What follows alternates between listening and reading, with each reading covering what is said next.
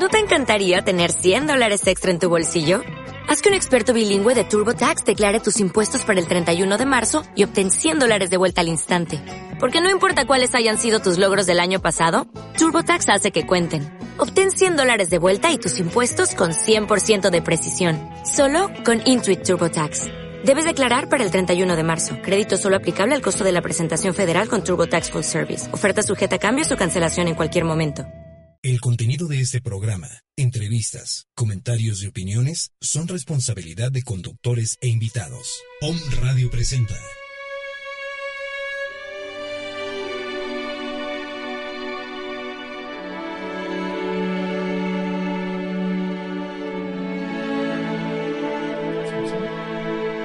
Desde Guadalajara, Jalisco.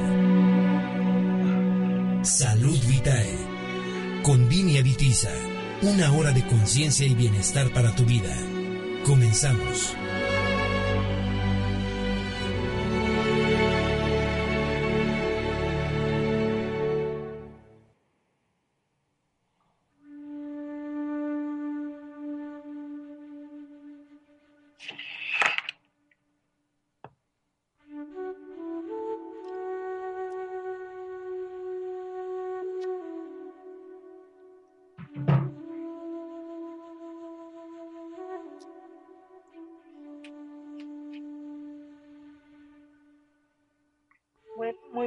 Tardes. Eh, qué bueno que nos acompañas de nuevo aquí en tu programa Salud Vitae, otro, otro día más, otro programa más que gracias a Dios nos permite estar aquí contigo, compartiéndote temas de interés para tu salud, para tu bienestar y también para reflexionar acerca de la vida y de lo que recibes en cuestión a ella. Bueno, pues como en todos los programas, eh, tenemos un tema interesante que ofrecerte, pero antes quiero recordarte los medios de contacto.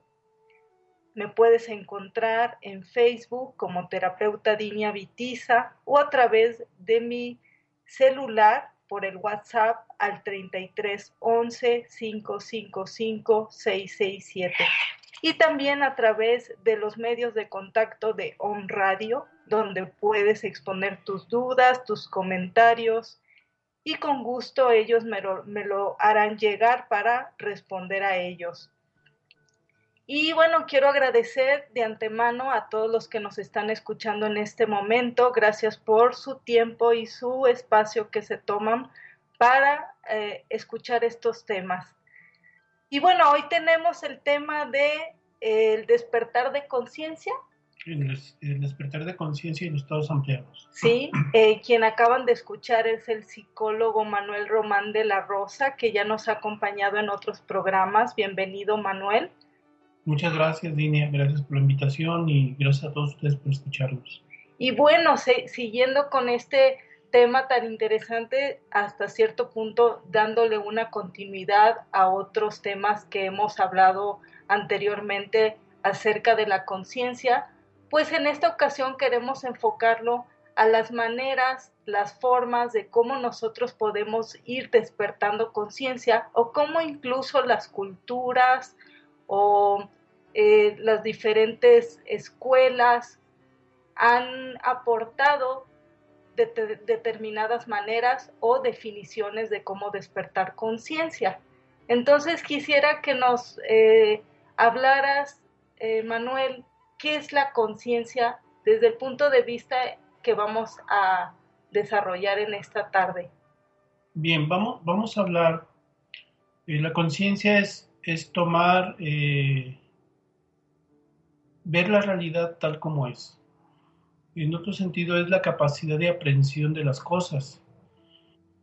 Nosotros podemos conocer las cosas y hay fenómenos que son inexplicables, pero cuando entramos en la etapa de comprensión, entonces adquirimos conciencia de las cosas. Por ejemplo, alguna persona que tenga alguna adicción, algún vicio, él puede conocer muchos aspectos de su adicción, puede conocer las etapas de sufrimiento, las etapas de depresión, puede conocer muchas cosas, más sin embargo puede seguir recayendo en, esos procesos, ¿no? Sí. Eh, eh, entonces está conociendo o conoce cuáles son los fenómenos de su adicción. Pero cuando hablamos de una etapa de comprensión, es decir, cuando se amplía la conciencia, una etapa de comprensión, entonces adquiere la sabiduría del pecado, como, dicen, como se dice por ahí, y entonces no vuelve, a, no vuelve a caer en adicción. Entonces su conciencia se amplía. Vamos a hablarlo en términos sencillos y simples. Su conciencia se amplía, entonces deja de cometer un error. Se dice que el ser humano es el único animal que tropieza con la misma piedra dos veces. Y para esta situación, más bien, el ser humano tropieza miles y miles de veces con la misma piedra al grado de que su vida se convierte realmente en, monótona, se convierte en aburrida precisamente porque es la misma película y se repite constantemente. Entonces la conciencia nos permite precisamente que nosotros eh, ampliamos nuestra visión de las cosas y vayamos comprendiendo en aspectos emocionales, en aspectos psicológicos, en aspectos eh, eh, sentimentales, en aspectos espirituales, lo que está sucediendo con nuestra vida y entonces que nuestra vida la utilicemos para evolucionar o para revolucionar nuestra conciencia. ¿sí? Nada está estático en la, en la vida. ¿sí? Todas las cosas o evolucionan o involucionan. Sí. Entonces, pero cuando se toma conciencia, entra entramos en el aspecto de la revolución. Entonces, entramos a un proceso en el cual el ser humano entra a su propio descubrimiento. Por eso hablamos de tomar conciencia. Eso es intrínseco, intrínseco en todos los seres humanos. Aunque aquellos, aquellos, aquellas formas de tomar conciencia a veces son por vivencias de la vida, es decir, por alguna vivencia que nos cause sufrimiento, entonces nosotros queremos cambiar nuestra forma de existencia. Y al cambiar nuestra forma de existencia estamos diciendo, estamos conscientes, estamos tomando conciencia de algún problema, de alguna situación, de algún sufrimiento, entonces buscamos las maneras para ampliar esta conciencia y para poder responder exactamente qué, es lo que está pasando con nosotros.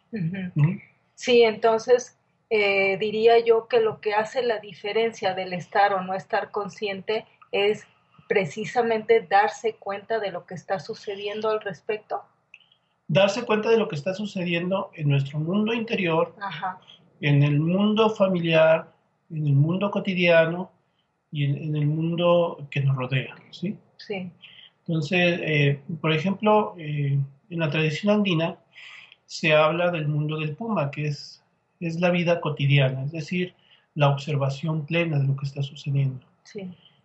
Cuando alguien toma conciencia de algo que está sucediendo es porque visualiza el mal, eh, con su actitud o sus actitudes, se da cuenta del mal que se está haciendo a sí mismo, el mal que hace a los más cercanos y el mal que hace a los demás. Sivananda decía, por ejemplo, que un mal pensamiento es, tres veces maldito, decía él.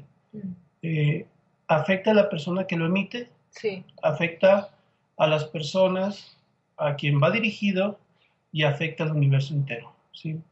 Entonces, cuando no se tiene conciencia, hay ofuscación en el pensamiento, hay ofuscación en la emoción, y entonces no hay una dirección adecuada de todas esas energías que nosotros tenemos dentro de nosotros. Entonces no hay conciencia. Por eso tomar conciencia es decir, hay algo que permite que nosotros seamos asertivos en todos nuestros sentimientos, en todas nuestras emociones, y en todos nuestros aspectos de la vida. Entonces, vamos poco a poco descubriendo que existe un aspecto sagrado dentro de nosotros, lo vamos descubriendo, lo vamos trabajando y por lo tanto lo vamos expresando.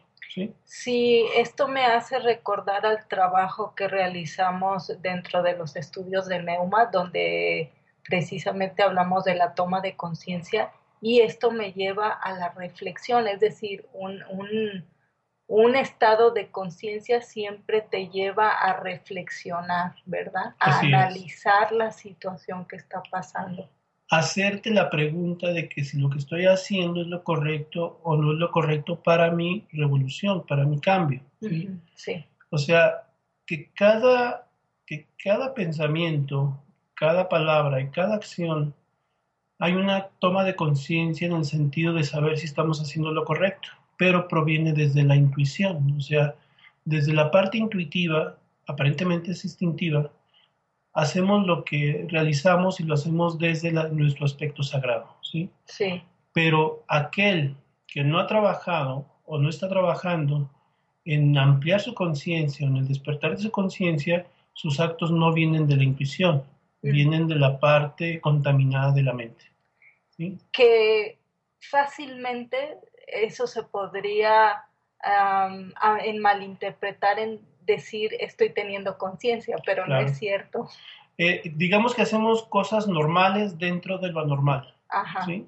O sea, como todo, como todo mundo lo hace, entonces, como la mayoría lo hace, eso es normal.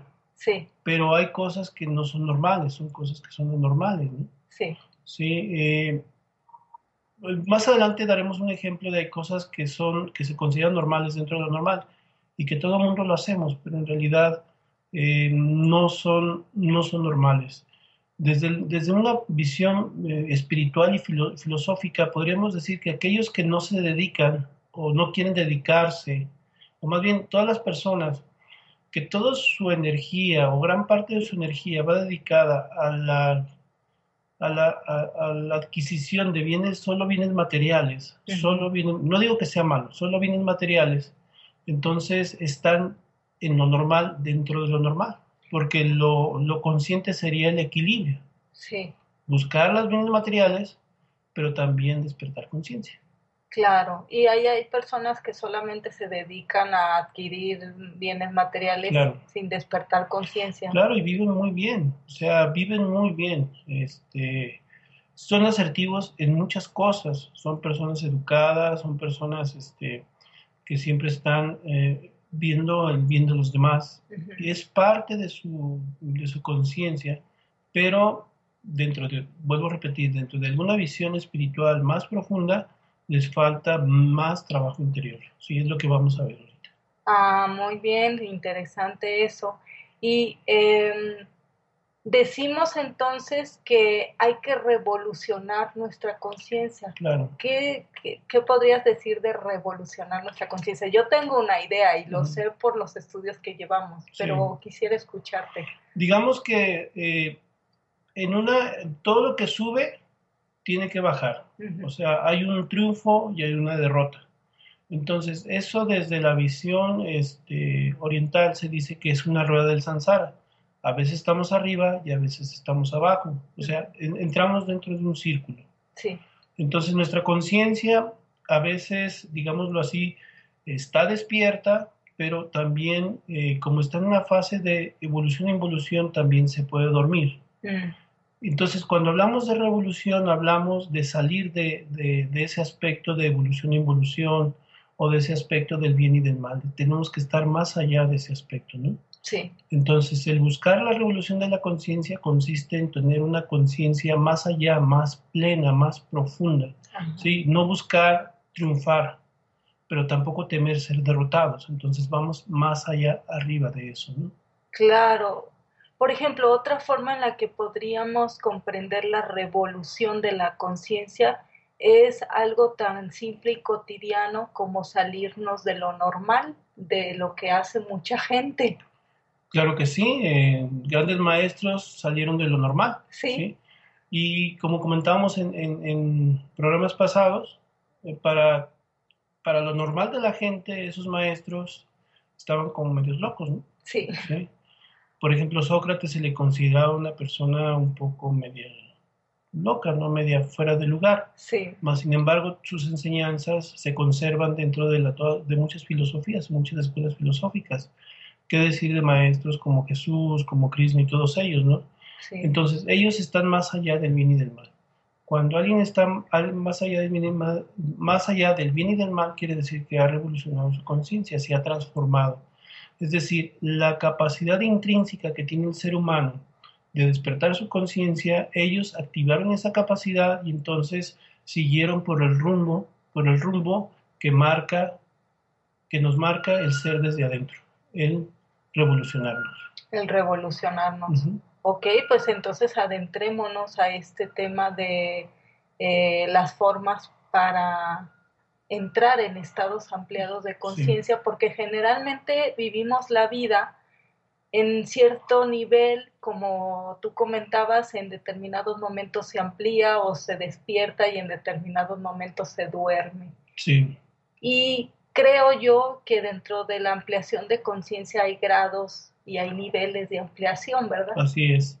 Lo que quiere decir la, la, ampliación de una... Eh, ¿Qué es un estado ampliado de conciencia? Para esto me puedo remitir yo por ejemplo, en las grandes culturas existían los mitos, existían las, leyendas y todavía existen. Pero estas leyendas prácticamente era el kinder de las escuelas espirituales, o lo sigue siendo en muchos lugares. Entonces, a, muchos se les hablaba sobre mitos, sobre leyendas, para que pudieran despertar en, una, una forma de apertura, para que pudieran despertar el interés por una transformación. Entonces, el hecho de hablar de príncipes, de caballeros, de espadas, de dragones, eh, de princesas, de grandes bestias, de grandes, eh, de grandes caminos por recorrer, de grandes triunfos, también se puede hablar así, sobre el mal. Entonces se está hablando precisamente de, un, de, una, de unas cosas que existen aparentemente fuera de nosotros, pero en realidad como si fueran una fantasía. Como si fueran fantasía, de hecho. Entonces, es la primera escuela para aquellas personas que en grandes culturas como las egipcias, las incas, las aztecas, etc., invitaban a todas las personas a dedicarse a un trabajo de despertar de conciencia. Más sin embargo, todas esas, todas esas este, estructuras de leyendas, de historias, sí existen dentro de nosotros. Sí. Eh, por eso el estado ampliado de conciencia significa ver o proyectarse hacia la otra realidad, hacia el mundo de las causas. ¿sí? ¿Cuál es la causa de nuestro sufrimiento, por ejemplo? ¿Cuáles son las causas de nuestras alegrías? El porqué de estar en una familia. ¿Por qué tener ciertos hermanos y no tener otros hermanos? ¿O por qué nacer pobre o nacer rico? ¿O por qué nacer con ciertas inquietudes y no con otras? Entonces, cuando hablamos de estados de, ampliados de conciencia, cuando alguien accede a esos estados ampliados de conciencia, empieza a vislumbrar y empieza a descifrar cuáles son las verdaderas causas, motivaciones, explicaciones de la vida que está viviendo y existiendo y por lo tanto transformar el destino, cambiar el destino. ¿sí? Entonces, ser dueño de tu propio destino. La guerra más, más cruel, más cruenta, más fuerte, más fuerte que debemos de enfrentar es la guerra contra nosotros mismos. Sí, eso me remite a, las mitologías o fábulas de guerreros, ¿no? Que están en constante lucha contra el mal. Así es. Y que es precisamente en la visión con, con la que nosotros estamos observando esas leyendas, ¿no? Como una batalla que se genera dentro de nosotros. Sí, porque esos dragones esa oscuridad, eh, eh, es, es la, vamos a hacer la similitud, esos dragones son los sufrimientos, no sé, los traumas, los complejos, las fobias, y esa oscuridad son los periodos que pasamos de depresión, de desasosiego, etc. Y entonces el guerrero viene a ser aquel buscador, que es, somos nosotros, los, la inquietud que vive nosotros por despertar. Y entonces tenemos que, hasta cierta forma, tenemos que recuperar a la princesa, ¿sí? O a la bella que está allá arriba en una torre, ¿sí? Encerrada en una torre del castillo en la parte más alta, pero tenemos que cruzar un, lago de fuego, un lleno de lava, pero tenemos que vencer al dragón. Entonces el dragón interior es esa parte oscura de nosotros. Y tenemos que armarnos de la armadura de un guerrero y luchar con una espada y un escudo, y caminar sobre un caballo blanco. esa es casi la tónica de todas las historias. Sí. ¿sí? Entonces el caballo blanco también tiene, tiene un simbolismo muy específico dentro de la búsqueda de la búsqueda de esa princesa que viene siendo la conciencia o la esencia de nosotros mismos, que es la que nos va a dar la felicidad. ¿sí? y, la, y la que nos va a dar la felicidad por siempre. ¿no? Sí. sí, sí, interesante. Y entonces, eh, ¿existen prácticas para acceder a estos estados ampliados de claro, conciencia? Sí, hay varios. El, hay uno que digamos que no es tan consciente, es que no tiene que ver con nuestra intención normal. Es el de un accidente. A ver, ¿cómo es eso? Cuando, se, cuando alguien tiene un accidente, regularmente que está en un estado post-mortem o entra a una, una muerte clínica, cuando regresa de ese accidente o cuando regresa de ese estado de muerte clínica, regularmente habla del túnel de luz. No sé si tú alguna vez has escuchado a alguien que haya dicho que haya muerto clínicamente. Sí, por supuesto. De hecho, hay un programa que ya hace mucho no lo pasan, pero era uno de mis favoritos, ah. que era eh, sobreviviendo. O, provocaban la muerte como experimento. Ajá. obviamente hasta el punto donde se podía controlar y regresar de ese estado. Y entonces algunos remitían precisamente ese túnel de luz. ¿sí? Otros remitían estar, vivenciar profundamente eh, algún trauma en específico, ¿sí? O darse una explicación específica de algo que estaba sucediendo, ¿sí? Algún trauma, algún complejo. Otros referían, por ejemplo, que cuando regresaban de ese, de ese estado de clínicamente muerto, regularmente hablaban de que adquirían cierta facultad, como intuición, como clarividencia, y a los hechos se remitían, o sea, podían, podían ellos hablar de fenómenos que iban a suceder o que suceden tiempo después. Entonces, su, su, ampliación de conciencia fue de una manera, digámoslo así, entre comillas, eh, una coincidencia. Yo tuve un accidente que yo no lo provoqué, pero que me permitió tomar un estado, tomar conciencia de lo que es la otra realidad. Y si, se, y, si se, se, remiten a leyendas o se remiten a historias o gente estudiosa de la muerte, se va a dar cuenta que lo que vivieron, que la experiencia que vivieron fue la experiencia que muchos remiten. Por ejemplo, Emma, Emma eh, bueno, no recuerdo ahorita el apellido de, de, esta, de esta autora, habla de un experimento de 450 personas que entraron en un estado de clínicamente muertos. O más bien, hablaba de personas que hicieron, le hicieron regresiones hacia otras vidas. Y entonces hablan en la, en la, en la interfase en la cual mueren en esta vida y aparentemente toman conciencia de una vida pasada. Entonces, en ese, en, ese periodo o lapso entre morir en la vida pasada y nacer en esta vida, todos refieren prácticamente que vivían en un estado como un estado nirvánico, como un estado bello, como un estado maravilloso, en el cual no querían regresar, o como que sabían que tarde o temprano una energía los iba a traer a, sostenerlos en algún lugar, como se sentían flotando, y entonces todos ellos referían que no querían regresar de ese estado. Y si nos remitimos a la gente que tenía experiencias con la muerte clínica, también dicen lo mismo. O sea, yo estaba tan a gusto que yo la verdad que no quería regresar. Ya después me di cuenta que, bueno, me estaban operando, estaba en la sala de operaciones, pero, pero en ese momento yo no quería regresar, estaba en una vida plena.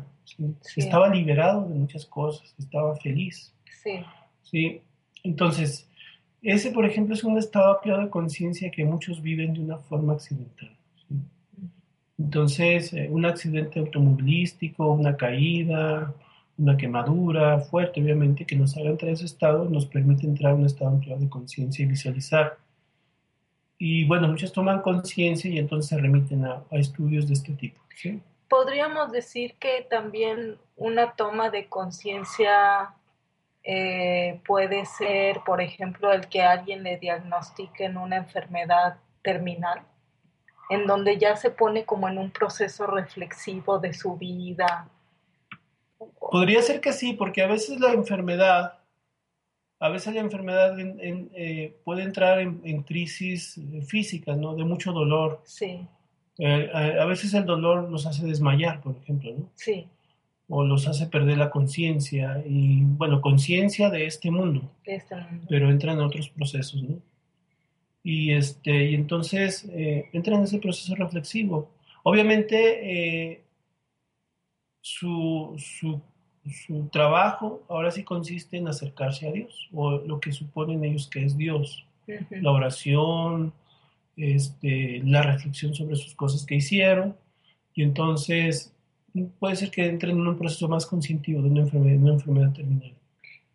Sí, comento esto porque curiosamente las personas que pasan por una situación así empiezan a tener ese tipo de reflexiones con el de acercarse más a Dios, orar, estar en paz consigo mismo y con los demás. Y, y es curioso porque en realidad los maestros, por ejemplo el maestro Samael dice que, que el ser humano vino precisamente a eso, A tomar conciencia. a tomar conciencia, pero en toda su vida, o sea, desde que nace hasta que se muere, realmente ese es el trabajo que venimos a hacer. Y sin embargo nos la pasamos como perdidos o distraídos en otras cosas, En, lo- en la normalidad. en, en la normalidad normalidad. entre comillas, Sí. ¿no? De lo que es en este Sí, sistema. así es. Estamos envueltos en un sistema que nos, nos invita a no trabajar en nosotros. Ajá, sí. Por ejemplo, hay algunos maestros eh, que ayudaban con sus métodos a, entrar, a trabajar en un estado amplio de conciencia. Ya mencioné Sócrates, ¿no? Ujú, sí. Sócrates con su proceso mayéutico, con su método mayéutico, decía por ahí que les, les rompía la cabeza a los alumnos, ¿no? Sí. Porque a través de muchas preguntas los hacía, los hacía romper sus esquemas y entonces entraban en un proceso en el cual a veces, como no tenían respuesta a todas las preguntas que se les hacían, Ajá. Entraban en un proceso como de no pensar, ¿sí? Ahora sí que se revolucionaba. Sí. Eso me recuerda, por ejemplo, el debate dialéctico de los monjes budistas, ¿no? Sí. que también entran en muchas preguntas y no, no encuentran respuesta y entonces se quedan como, como perdidos, como la mirada perdida. ¿no? Como en el vacío. Eh, por ejemplo, Pitágoras, se dice que Pitágoras no aceptaba en su escuela a nadie que no supiera matemáticas. Mm. Eh, yo sé que muchos sufren con las matemáticas. Creo que seríamos muchos los que no entraríamos en esa Sí, no escuela. entraremos, ¿por qué? Porque matemáticas es una ciencia ex- exacta. Ajá. pero requiere de mucha, mucha reflexión y requiere de no, no un razonamiento normal, sino un razonamiento diferente. ¿no? Sí. Y entonces cuando alguien ya sabía matemáticas, entraba a la escuela iniciática de Pitágoras, después de muchos procesos de, de enseñanza, de no sé de qué tipo de enseñanza, de álgebra, qué sé yo, ¿no? Ok. Y- o estaba en la escuela, en la escuela egipcia, por ejemplo, la forma de enseñanza era a través de cámaras. Lo que nosotros conocemos como el tarot. Sí. Tarot significa rueda. Entonces había cámaras donde los, los aspirantes los, los metían en ese lugar y entonces les mostraban eh, las, las figuras, los arquetipos, porque son arquetipos. Y entonces eh, lo visualizaban ahí el arquetipo por no sé cuánto tiempo, por mucho tiempo. Entonces hasta que lograban, no tanto que describían el arquetipo, sino Ajá. más bien que ese arquetipo despertara, despertara partes adormecidas en su conciencia. Sí. Es decir, después les hacían ciertos exámenes, ya sea orales o ya sea de situaciones de la vida en las cuales tenían que responder de acuerdo al arquetipo en el cual se les había introyectado en su conciencia. ¿sí? Sí. Entonces, todo esto nos habla de que hay un estado, o este, este estado ampliado de, de conciencia nos permite una mejor funcionabilidad de nuestra existencia. ¿sí? Otro método viene siendo la meditación. ¿sí? Ajá. Meditación en última instancia es conce- concentración en algo o en alguien. Sí. Nosotros podemos concentrarnos mucho, mucho, por ejemplo, en un juego de ajedrez, en un juego de dominó, en un juego de cartas, pero eso no nos lleva, no nos lleva a- al acceso al, al corazón, por ejemplo, o al acceso a la divinidad. Dentro de la normalidad, por ejemplo, dentro de la normalidad anormal, Mucha gente le, dedica mucha atención, por ejemplo, a un juego de fútbol, por ejemplo. Sí. Y el hecho de, tenerle mucha atención a eso genera cierto tipo de sentimientos, cierto tipo de emociones, pero obviamente no son emociones superiores. No son emociones. Genera fanatismos, genera enojos, etc. O dedica mucho de su atención, centra mucho su atención a las cuestiones de las novelas, por ejemplo. Ah, sí. Y les genera también mucho de lo que viene siendo sentimientos o emociones o pasiones, ¿no? que nada tienen que ver con un sentido espiritual. Entonces, vuelvo a repetir, meditación es concentración, ¿sí? pero depende en qué nos vamos a concentrar. Entonces, si nos concentramos en el flujo de la energía divina en nosotros, entonces vamos a generar un estado ampliado de conciencia que nos permita visualizar la parte sagrada que existe en nosotros. Lo otro nos va a generar, inducirnos en la parte oscura de nosotros. Entonces, estamos en un aspecto involutivo completamente, visualizando eso. Y lo otro nos va a generar un aspecto evolutivo y por lo tanto revolucionario. Buscamos centrarnos en lo que verdaderamente somos. ¿sí? Entonces ya cuando encontramos esa parte de nosotros, entonces vamos descubriendo muchas verdades que existen. Yo conozco gente que medita, que medita y encuentra muchas respuestas a su vida. ¿sí? Pero también encuentra muchas respuestas que, es, que están, de los que están alrededor de ellos, de él, de esa ah, persona. Sí. Obviamente como meditante no es chismoso, pero encuentra muchas respuestas en su vida. ¿Por qué? Porque se conoce a sí mismo y conoce las reacciones egoicas, emocionales, etcétera, etcétera, de los que están rodeándolo. Rodeando. ¿sí? Y entonces los conoce perfectamente. Entonces el hombre se empieza a convertir en sabio. ¿sí? Sí. Cuando se llega a cierta edad, a veces los hombres o las mujeres se, ganan el don o la doña, ¿no? Sí. El ganarse el don significa que se es sabio, no, no se es sabio de, cuestión de, de francachelas, de, de la vida que ha llevado. de la vida muy buena, no. Se ganan ese título porque ganan la sabiduría de haber sido dueños de su propio destino. Por eso son el don o la doña. Por ahí me viene esta frase que en algún momento vi o escuché, no recuerdo cómo ni en dónde, pero decía, es mejor llegar a ancianos que a viejos. Porque un viejo es una persona que simplemente ha pasado por la vida inconscientemente. Eh, fortaleciendo sus múltiples egos. Claro, tiene cierta experiencia en cuanto a la vida, pero no ha trabajado sobre sí mismo, entonces se convierte como en un viejo gruñón o gruñona. Así es. Y un anciano es aquel que ha adquirido sabiduría por los procesos o por el propio conocimiento que ha tenido de sí mismo y por todo aquello que ha comprendido de sí mismo en esta cuestión del despertar. Así es.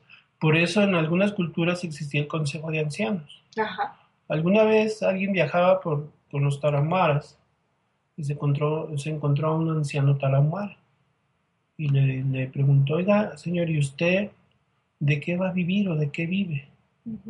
Y le dijo, ¿cómo que de quién? Pues de mi pueblo. Entonces, el que preguntó se quedó extrañado, dijo, ¿cómo que de su pueblo? Dice, sí, de mi pueblo, porque yo doy sabiduría a mi pueblo y entonces mi pueblo me tiene que mantener.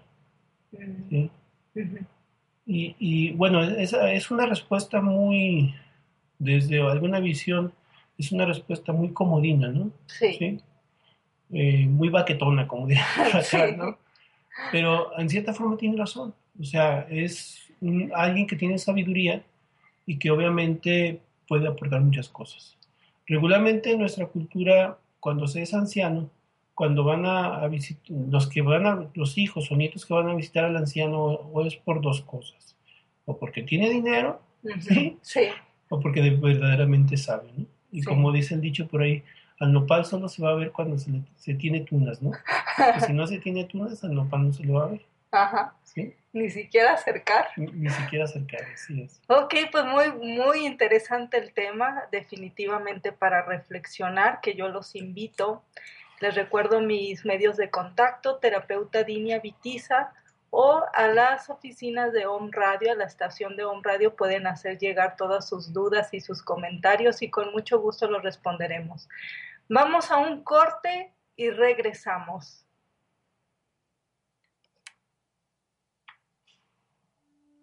Qué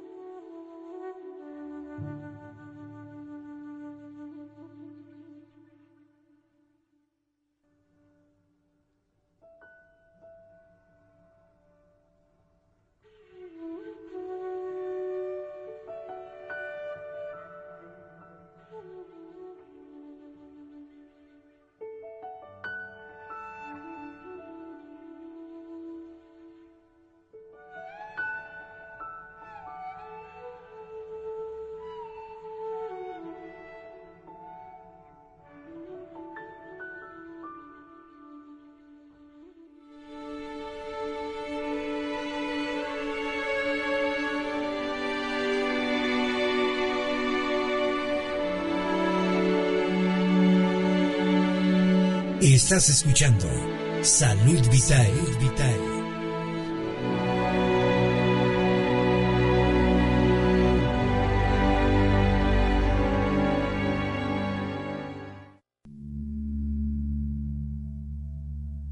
Hola, soy Dinia Vitiza, terapeuta transpersonal e imparto cursos de autoconocimiento. ¿Buscas un momento de relajación, mejorar o mantener tu salud, tener claridad, equilibrio emocional o resolver algún conflicto? Contáctame. Doy consultas presenciales y vía online a donde quiera que te encuentres. Con gusto te atenderé. Para la zona de Guadalajara, Jalisco, contáctanos por el WhatsApp 3311 555-667. Y para otros estados o países, ingresa a Facebook y busca Terapeuta Dinia Vitiza o en mi página web diagonal bienestar. Y recuerda, la sonrisa y la paz interior son ingredientes importantes para tu salud.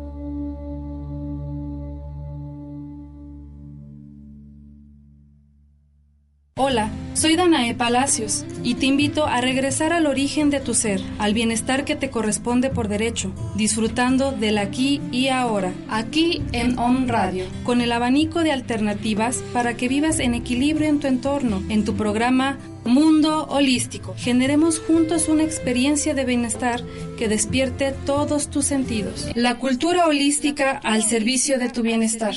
Mundo Holístico todos los miércoles a las 6 de la tarde en su nuevo horario. Síguenos en redes sociales. Om Radio MX.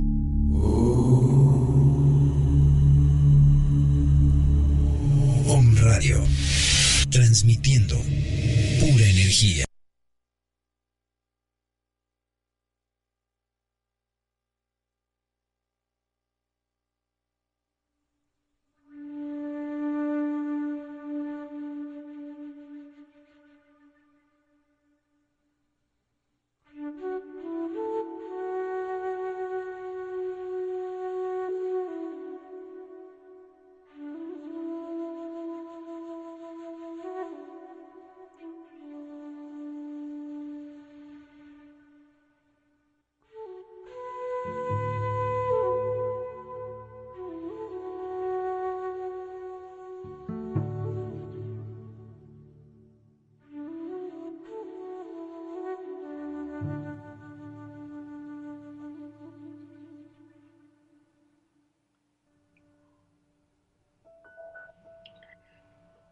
Bueno, regresamos de nuevo aquí a tu programa Salud Vitae con el tema de conciencia y los estados ampliados y cómo acceder a ellos.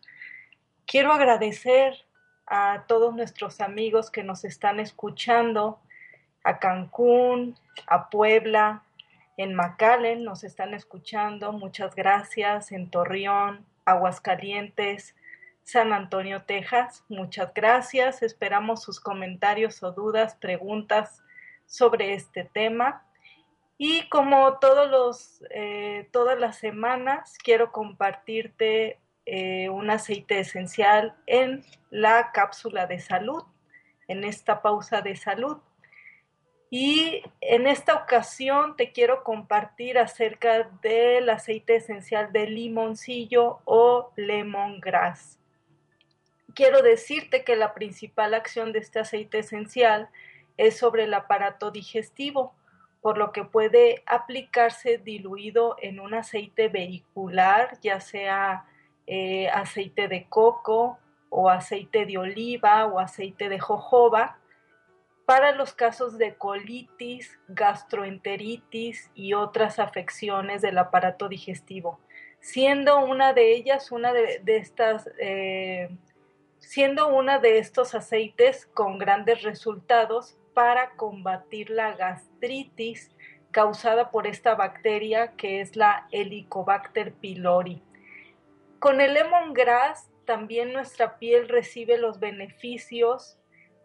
Eh, lo que hace es eh, hidratarla, es refrescarla y también quitar afecciones de la piel, por lo que combate lo que es la psoriasis, el acné, también es excelente para promover la limpieza de nuestra piel, por lo que destapa los poros y también quita eh, la sarna. Incluso podemos ver la potencia que tiene este aceite eh, desinfectante de tal grado para quitar la, la sarna. Otra de las cosas a tomar en cuenta sobre este aceite de lemongrass es que puede causar sensibilización en, algunas personas, por lo que se recomienda utilizarlo diluido, ya sea en aceite o en agua. Es recomendable antes realizar una prueba de sensibilización para ver si tú eres sensible a los componentes de este aceite o no o si es que no eres sensible, perfectamente lo puedes aplicar directamente a tu piel. Y es uno de los aceites esenciales eh, que también se pueden utilizar para antes o para después de hacer ejercicio, por lo que ayuda a los dolores musculares, articulares y toda la cuestión de los ligamentos. Mejora la circulación, y restaura los tejidos laxos, es decir, eh, ayuda a reafirmar o tonificar los tejidos musculares y también de la piel. Es considerado también un antidepresivo suave, ayuda a tener claridad mental y a tratar trastornos de origen nervioso como el agotamiento y el estrés. Lo interesante de lemongrass es que está siendo sujeto de diversos estudios en la India, en Israel y en otros países para comprobar sus propiedades anticancerígenas. Y es muy utilizado también como un componente fragante para jabones, cosméticos, perfumes, bebidas y alimentos. Y bueno, este es el aceite que ahora te presento si te interesa, lo puedes pedir eh, conmigo aquí a, través de mi página de Facebook, Terapeuta Dinia Vitiza. Estos aceites te comento que son de grado terapéutico. Esto quiere decir que tienen un proceso especial de elaboración, por lo que su, su proceso les da una gran calidad para inhalarlos, untarlos e incluso consumirlos. Entonces, em, contáctame y con gusto te voy a dar más información acerca de estos aceites. Bueno, salimos de esta pausa de salud que espero te haya gustado continuamos con el tema interesante de los estados ampliados de conciencia y cómo acceder a ellos. Manuel, estamos entonces hablando de eh, medios para accesar a los estados ampliados de conciencia, ¿verdad? Así es. Entonces estamos en la meditación. Entonces yo te sugiero que independientemente de que de que conozcas alguna técnica de meditación, yo lo que te puedo sugerir primero es, eh, para empezar con ese trabajo, es antes de dormir, por ejemplo, tomar un pequeño periodo de relajación y reflexión y escuchar tu latido del corazón. Eso, eso te ayuda para después poder entrar con algún maestro, algún gurú o alguna escuela que te enseñe una meditación trascendental. Bien, ahora vamos a la yoga. La yoga significa unión con Dios. Eh, por lo que yo he, sabido y he estudiado, la yoga eh, tiene cientos, miles, algunos dicen que hasta millones de años de existencia. Entonces, es la unión con Dios, es otra forma de acceder a un estado ampliado de conciencia. Existen siete tipos de yoga. Eh, entre ellos, por ejemplo, está el Hatha Yoga, que aparentemente es, un, es una técnica donde te ayuda sobre todo a cuestiones de salud, de tus órganos, etc. Pero eh, podemos decir que también ayuda mucho en el trabajo de la voluntad. ¿sí? De la voluntad. De la voluntad, de que nosotros tengamos voluntad en muchos aspectos de nuestra vida. Eh, mucha gente practica yoga ya en estos tiempos y por lo que yo he escuchado, mucha gente que practica la yoga también tiene buenos resultados en cuestiones de salud.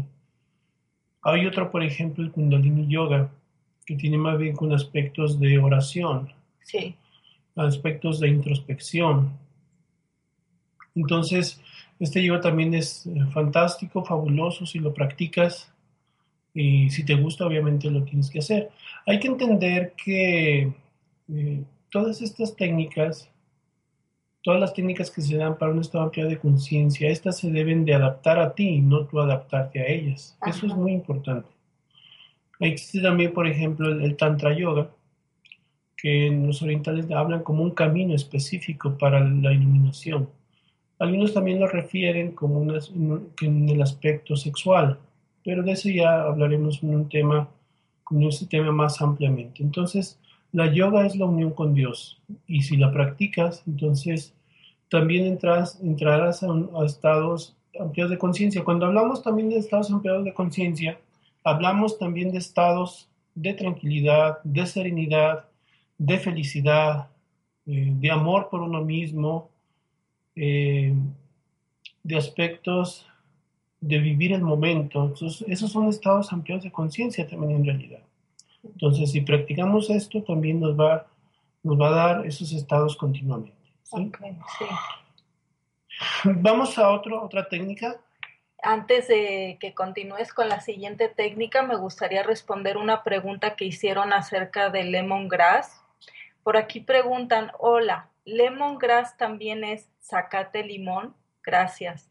Sí, es el zacate limón que conocemos, solo que te voy a comentar que la compañía doTERRA eh, cosecha sus propios elementos en determinados territorios, por lo que es amigable con la ecología y entonces considera la calidad de la tierra que esté en buenas condiciones para que los componentes de ese zacate limón estén eh, enriquecidos para extraerlo mejor hacia ese aceite esencial. Gracias por tu pregunta. Continuamos. Bien, gracias. Ahora vamos a lo que viene siendo la respiración. Alguna vez yo eh, estuve eh, allá por, por Perú, por Cusco, para ser más exactos. Y hay una leyenda que existe allá en esos lugares que se dice que el ser humano tiene un corte a la mitad de, sus, a la mitad de su pecho. Un corte energético, a eso me refiero. Ah, ok. Entonces que cuando respira, su respiración llega nada más hasta esa parte y no baja hasta la parte del, el estómago. Por lo tanto, eh, tiene, el hombre tiene una vida a la mitad. Ok. ¿Qué, ¿Qué quieren decir eso con la vida a la mitad? Pues simplemente que su conciencia está a la mitad o mucho menos que a la mitad. Cuando uno respira, cuando uno respira profundamente o respira bien, eh, regularmente todos nuestros vasos sanguíneos se llenan de oxígeno. Si no respiramos completamente, todos nuestros vasos sanguíneos, no todos se llenan de oxígeno, no todos nuestros músculos se llenan de oxígeno.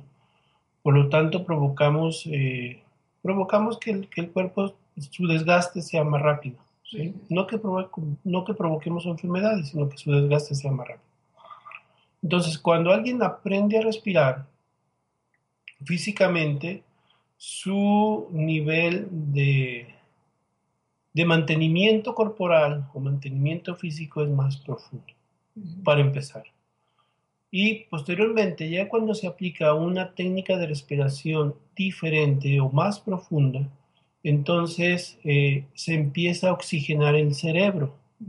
Por lo tanto, dice Sivananda, aparecen nuevos surcos en el cerebro y por lo tanto aparecen nuevos pensamientos o nueva conciencia en nosotros. Sí. Eh, hay un fenómeno que se le llama hiperventilación. ¿sí? Eh, ese fenómeno, por ejemplo, lo viven mucho los pilotos de caza, los pilotos de combate, o quizá los, los pilotos de la aviación comercial, en los cuales ellos están a prueba porque eh, cuando viajan a, ciertos, a cierta altura, entonces tienen que no pueden respirar muy bien o tienen que respirar más rápidamente. Entonces entran en un proceso de hiperventilación. ¿sí? lo cual les permite estar más agudizados, más profundizados en lo que están haciendo y, entran en procesos también de visualizaciones diferentes. Ah, Algunos, no todos, no digo que todos, ¿no? Sí. Pero cuando ya alguien aplica técnicas de respiración, entonces entra en un proceso de, de hiperventilación y entonces empieza a introyectarse dentro de sí mismo. Ese es uno de los principios de una técnica de respiración te introyectas a visualizar tu universo interior. Ese es el principio básico. Sí. ¿Sí? Y existen muchas técnicas que están en boga ahora, o quizás ya han estado siempre, pero ahora como que están, ya nos informamos más sobre ellas.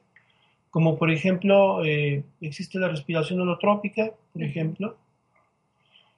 Es una técnica eh, que permite la ayuda tanto psicológica como la ayuda terapéutica para ciertos traumas, para visualizar ciertas técnicas, para visualizar ciertas este, cuestiones de vida.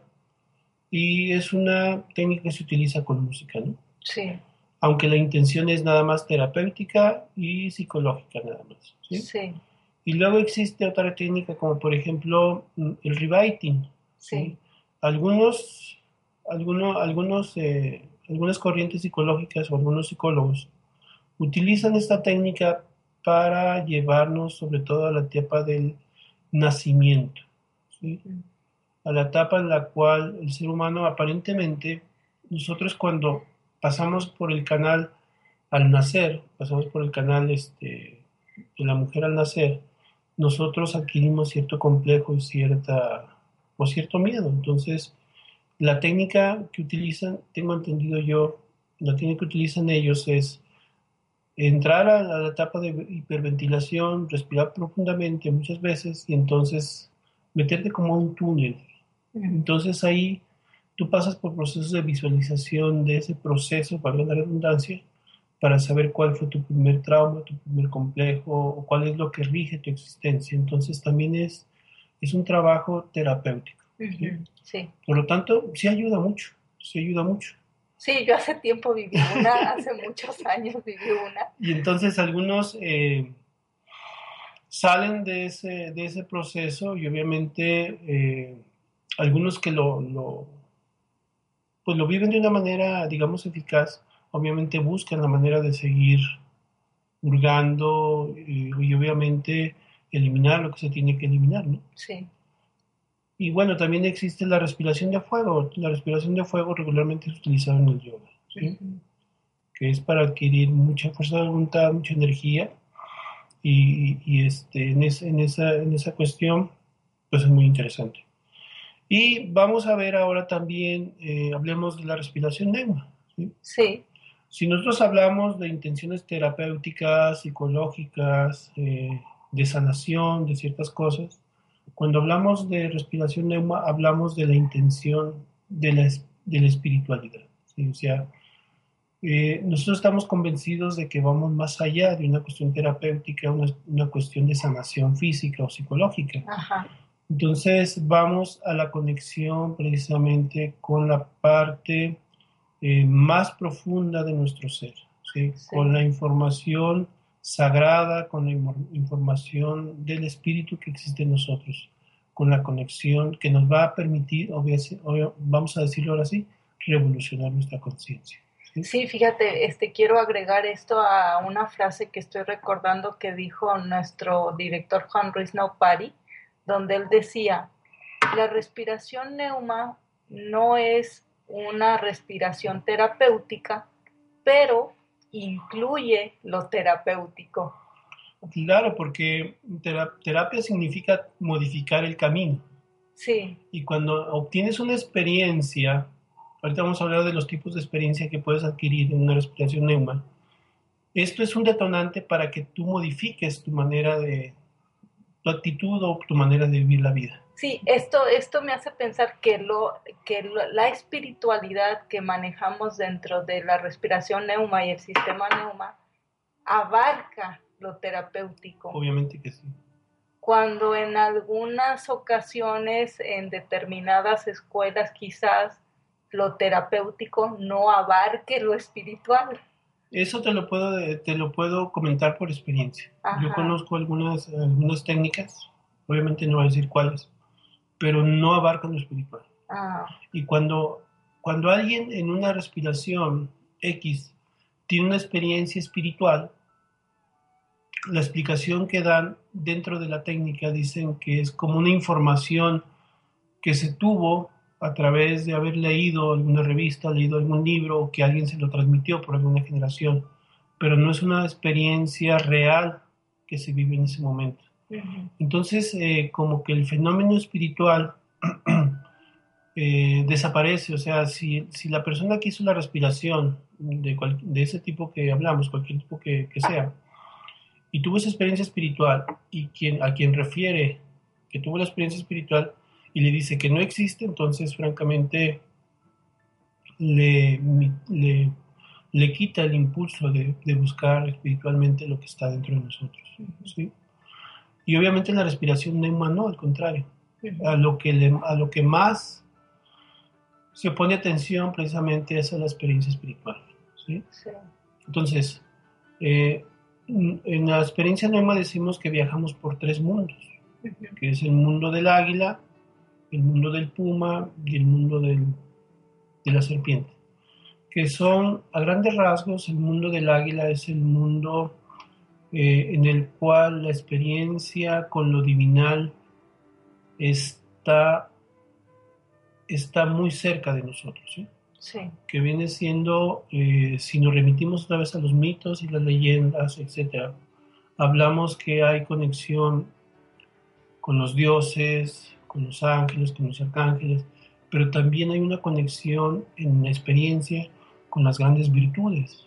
Y ahí se vive las virtudes, se vive el amor, se vive la felicidad, se vive la hermandad, se viven muchas cosas en esa experiencia, ¿no? Porque nosotros podemos hablar de hermandad, de amor, lo que tú quieras, podemos disertar horas enteras sobre eso, pero experimentar el amor, vivir el amor, vivir la felicidad en el mundo del águila, en el mundo del cóndor, se vive de una manera plena.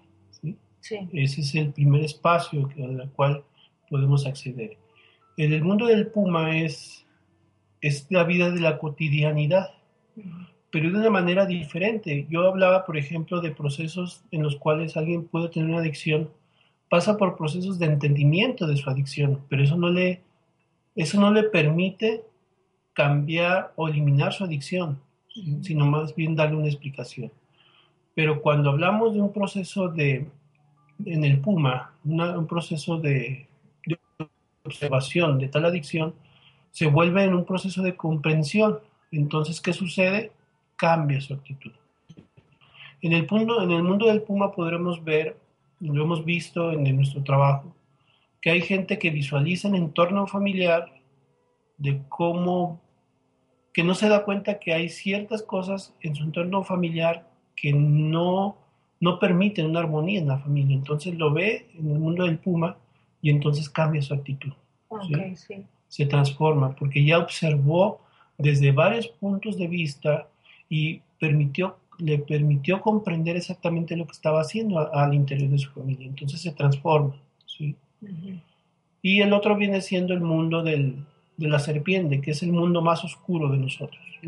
Ese mundo más oscuro es el que nos permite vislumbrar todos los complejos, fobias y miedos que existen dentro de nosotros. Ok, pues creo que nos faltó tiempo para ampliar un poco más estos conceptos de, sobre todo el de la serpiente, ¿no? quizás en algún otro momento toquemos ese punto para profundizar, pues ya se nos ha ido el tiempo volando. Eh, quiero agradecerte tu tiempo y tu escucha, que Dios te bendiga, que ilumine tus pasos. Mi nombre es Dinia Vitiza y nos vemos en la siguiente emisión. Hasta luego. Un Radio presentó.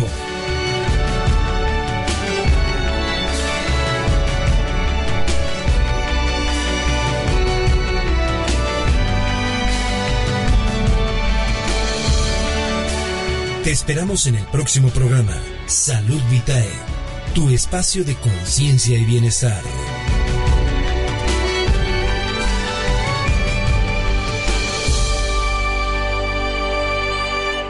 Esta fue una producción de Home Radio.